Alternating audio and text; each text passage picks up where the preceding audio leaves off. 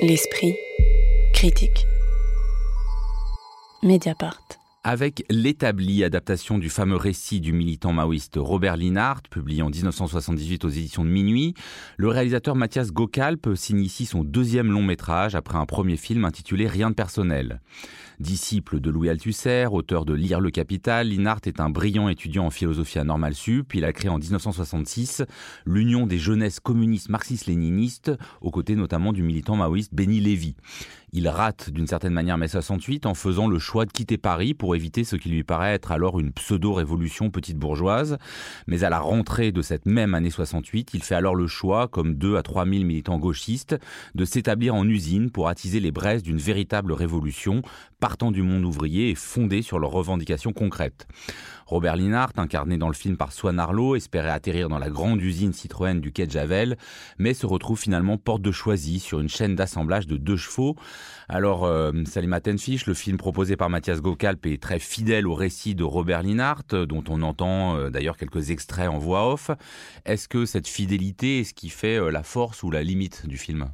C'est une narration euh, très mécanique, on pourrait dire même didactique. Hein. Il y a ce premier carton d'ouverture qui nous explique, qui nous rappelle cette historique que tu as rapidement rappelé toi aussi. Donc il y a un caractère mécanique, figé, son une succession en fait de, de situations, de scènes de lutte ou de prise de parole, euh, qui peut d'abord euh, laisser de, côté le spectateur qui s'attendrait à un film romanesque euh, ou trouver une forme de romantisme de la lutte, de l'esprit de mai 68. Et là, on n'est pas du tout justement dans ce type de traitement de l'histoire ou des mémoires de Robert Linhart ou d'une forme d'adaptation romanesque.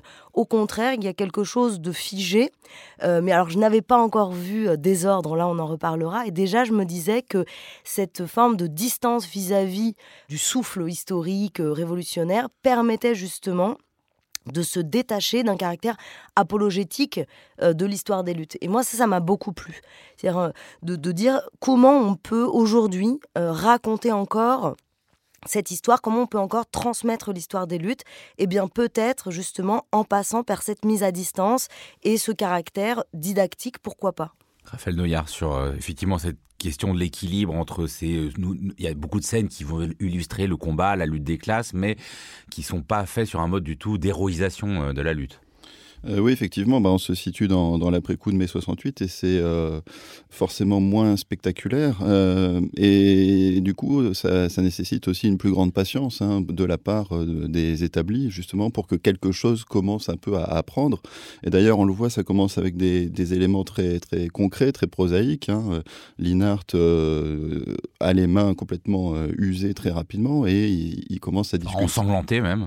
Ensanglanté, oui. Il est surnommé la momie parce qu'il a plein de bandage sur les doigts et il commence à discuter euh, des gants. Est-ce que c'est aux ouvriers d'acheter les gants ou est-ce que c'est à, l'entreprise de les fournir? Et ça, ça, commence vraiment par là, avec une petite discussion euh, de, de, cantine, en fait, tout simplement. Et donc, évidemment, on est quand même assez loin du, grand soir si on commence à, partir de, de, choses aussi concrètes. Et effectivement, c'est ça qui est euh, intéressant dans, le film, c'est cette trajectoire qui est celle aussi de, de, l'inert d'une certaine manière assez décevante. Et en même temps, il y a quand même quelque chose qui, se produit, euh, c'est quelques jours de grève. Et ces quelques jours de grève bah, changent quand même beaucoup de choses finalement dans euh, la perception même que les, ouvriers euh, ont de, leur position, de leur rapport à la hiérarchie, etc.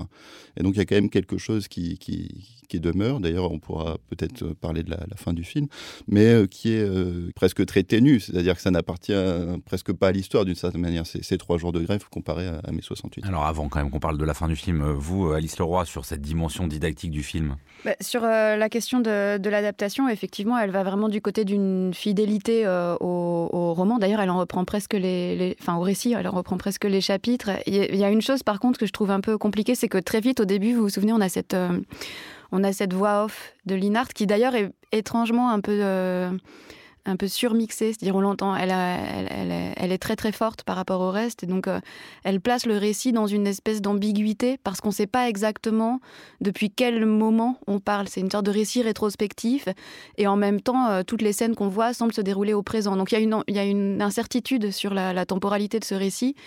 Et euh, il, y a, déjà presque comme une fatalité, moi, je trouve, dans cette, dans cette voix off. Et je trouve que sur cette question d'adaptation, il me semble que pour moi, il y a une question, mais on va sans doute en reparler autour de la, justement de la langue et de, prendre voix, de prendre parole.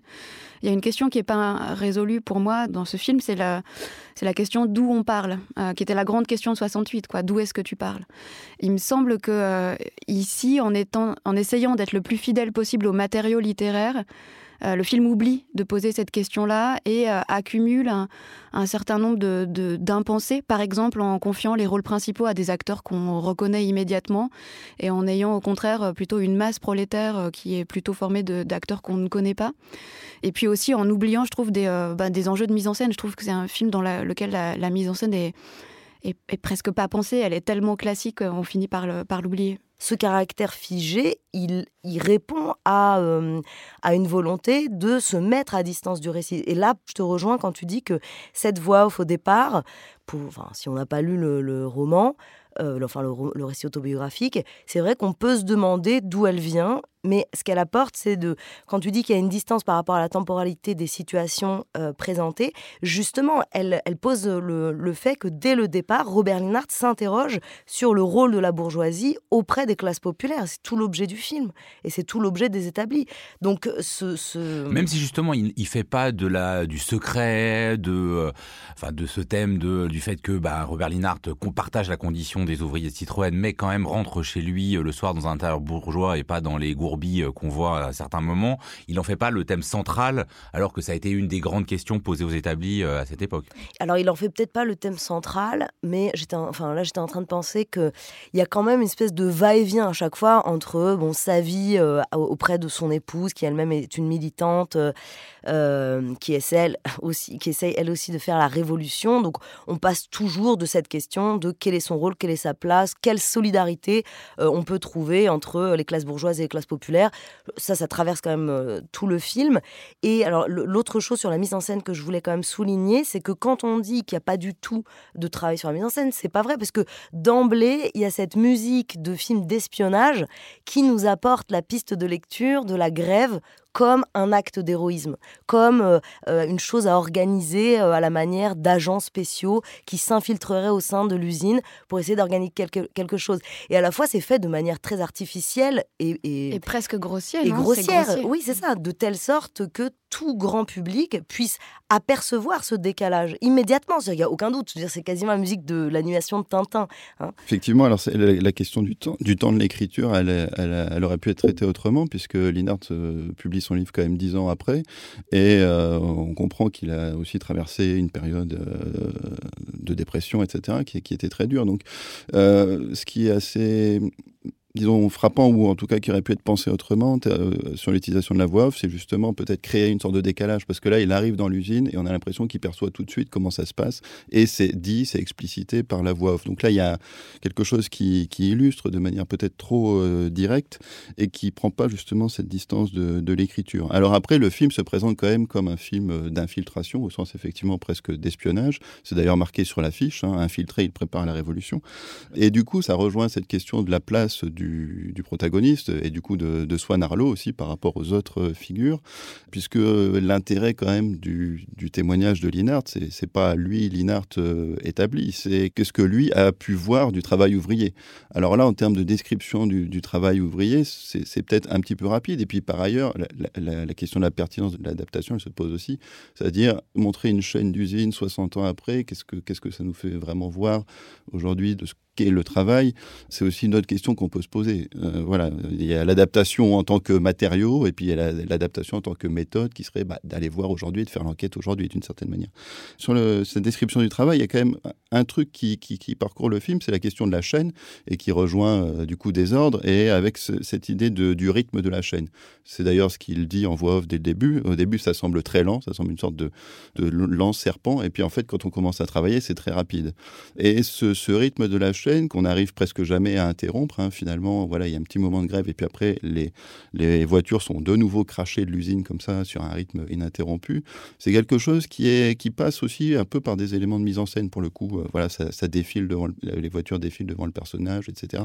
Il y a quelques éléments de mise en scène qui montrent bien cette euh, puissance de, de la chaîne, de la structure de l'usine même qui ne cessent, qui, enfin, qui ne cessent pas d'avancer. Alice Leroy. Mais qui sont quand même, je trouve, toujours déceptifs par rapport aux matériaux littéraires. C'est-à-dire que finalement, je trouve qu'on en a que paradoxalement, alors qu'on pourrait attendre du cinéma qu'il soit un, dispositif beaucoup plus sensoriel, beaucoup plus englobant, beaucoup plus incarné, euh, bah, paradoxalement, on n'a pas l'expérience de cette espèce de forme de vie cauchemardesque qui est le, est le travail en, usine. On l'a beaucoup moins que dans le, récit littéraire. Donc je trouve que là, il y, a un paradoxe et il y a, à mon avis, une, limite euh, euh, d'une mise en scène qui est, peut être trop collé à une adaptation un peu littérale du, récit. Et après, j'ai l'impression, pour revenir sur la question de la langue, que euh, la, grande affaire du film, plus que de raconter ce qu'est le travail en usine, d'ailleurs, finalement, à l'époque de Linhart, à l'époque à laquelle Linhart va s'établir en, usine, il y a un certain nombre de cinéastes hein, qui font la, la, même chose. Je pense à Jean-Pierre Thorne, par exemple, qui entre euh, en usine. On aurait pu attendre une adaptation de cet ordre-là, qui aille chercher quelque chose de l'ordre de l'expérience aujourd'hui, de qu'est-ce que ce serait aujourd'hui que d'aller filmer le monde ouvrier? Et le film prend pas du tout cette direction-là, ni même à la fin, je crois qu'on va y venir à, cette fin du film, qui aurait pu essayer de, tresser une résonance avec euh, des mobilisations actuelles autour, par exemple, du mouvement contre la réforme des retraites. C'est pas du tout la direction que prend le film, en, essayant au contraire de d'historiciser. D'ailleurs, euh, il, faut le dire, hein, il est très très fidèle dans la reconstitution historique, les coiffures, les habits, les, vêtements, les couleurs euh, très sépia. Enfin, on est vraiment. Euh, je pense que ça a été euh, voilà calibré. Et finalement, en fait, à mon avis, mais on va en parler ensemble, la, leçon de, cette dernière séquence, c'est la question de prendre parole, parce que finalement, tout exercice de prise de parole dans le film est un exercice de rhétorique. Et à la fin du film, il reçoit une lettre de Christian. Vous vous souvenez, ce jeune ouvrier qui lui raconte d'abord sa trahison qu'on ignorait, et puis comment finalement toute cette histoire lui aura dire, il y a, donc là, on sait que la direction a été informée euh, d'une partie de la grève, mais on ne sait pas par qui, on finit par le savoir. On, apprend que Christian était le, traître qu'on ne soupçonnait pas, en fait. Il y avait un autre infiltré parmi les infiltrés. Et, il se trouve que le, Christian lui raconte comment, en fait, grâce à cette grève et à lui, il a appris à parler. Il a appris à parler de sa propre voix. Et pendant tout le film, comme ça, il y a des exercices où on voit euh, Linhart qui fait en sorte que, que les ouvrières et les ouvriers puissent s'exprimer, prendre voix. Et finalement, chaque prise de parole dans le film est un exercice de rhétorique. Comment est-ce qu'on parle en public Comment est-ce qu'on parle de sa propre voix Et je trouve que là-dessus, il y, aurait eu quelque chose peut-être à, pousser un peu plus loin, et notamment parce qu'il y a une question qui n'est pas du tout abordée dans le film, c'est celle du silence de Linhart. Et je crois que sa fille a écrit un livre là-dessus, Comment mon père s'est tu euh, et donc y a on une voit la fille Virginie Linhart qu'on voit donc euh, bah, enfant. dans le film. Il y a une ellipse terrible entre le film et la, dernière séquence, c'est celle de sa, de sa dépression et, euh, du silence dans lequel il tombe. Là-dessus, peut-être si le film effectivement avait choisi cette question de, du langage et de euh, parler de sa propre voix, il aurait pu aller peut-être beaucoup plus loin. Dernier mot sur cette dernière séquence, tous les deux. Que, et on en reparlera à propos de désordre, parce que là, il y a justement le choix d'un travail euh, artistique hein, de cinéma en tant qu'art pour la représentation du travail. Ici, c'est pas du tout la fonction de ce type de film. Je crois qu'en fait, euh, c'est là le point. C'est-à-dire que c'est un film qui s'adresse à un grand public et qui fait le travail de la mémoire des luttes, de l'histoire de la France ouvrière. Il y a ce petit détail, moi, qui m'a beaucoup amusé des trois Yougoslaves qui veulent pas être séparés, qui renvoient immédiatement à l'histoire de la Yougoslavie. Il y a toute l'immigration qui est là. Il y a les, pour le dire, un trois ouvrières qui réussissent à aller tellement euh, efficacement dans leur travail que l'une peut prendre une pause pendant que les deux font euh, à deux le travail de trois. Et on leur propose de se séparer et à, l'encontre de la Yougoslavie qui explose, elles veulent rester unies. Donc il y a, plein de petites, euh, petits détails, petites références à l'époque qui sont très belles. Il y a cette scène sublime de prise de parole d'Olivier Gourmet en tant que prêtre syndicaliste qui répète plusieurs fois, tu parlais de la prise de parole, euh, là on est à fond dans Anna Arendt, hein. donc j'existe par ma prise de parole euh, en public, et là on a Olivier Gourmet qui rappelle aux, ouvriers immigrés qui viennent de subir une tentative de propagande par la direction euh, à la cantine avec des interprètes qu'on fait venir, qu'on paye plutôt que de payer les ouvriers pour leur rappeler qu'il faut absolument qu'ils continuent à travailler et qu'ils ne suivent pas la grève, des ouvriers franco-français. Et Olivier Gourmet prend la parole en rappelant que la grève est un droit et tout le monde est libre de faire la grève. Et c'est alors il n'y a pas beaucoup effectivement de, moments comme ça euh, où tout d'un coup on a l'émotion romantique de la révolution, mais je crois qu'il y a quelques petits détails quand même qu'il faut souligner. Raphaël, pour conclure Oui, effectivement, il y a une, nuance dans les portraits des, ouvriers qui est assez, assez belle. Et la, question se repose pour chacun d'eux de savoir ce qui les fait tenir et, à quoi ils à quoi il s'accrochent.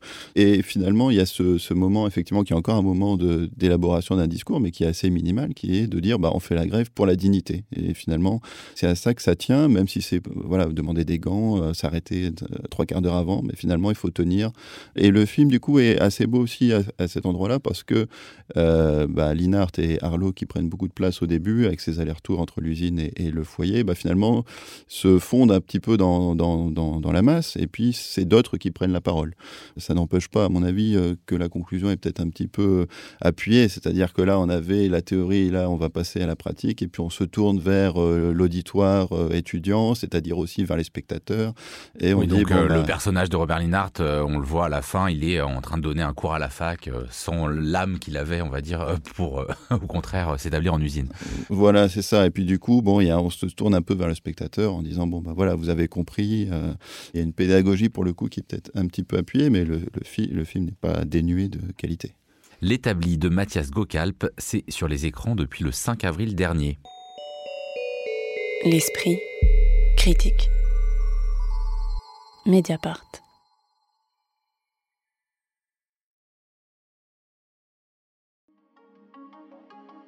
Pour ses 16 ans, Mediapart organise un festival au 104 à Paris. Venez rencontrer les équipes, poser vos questions, assister au débat et discuter du passé, du présent et du futur de notre journal 100% indépendant.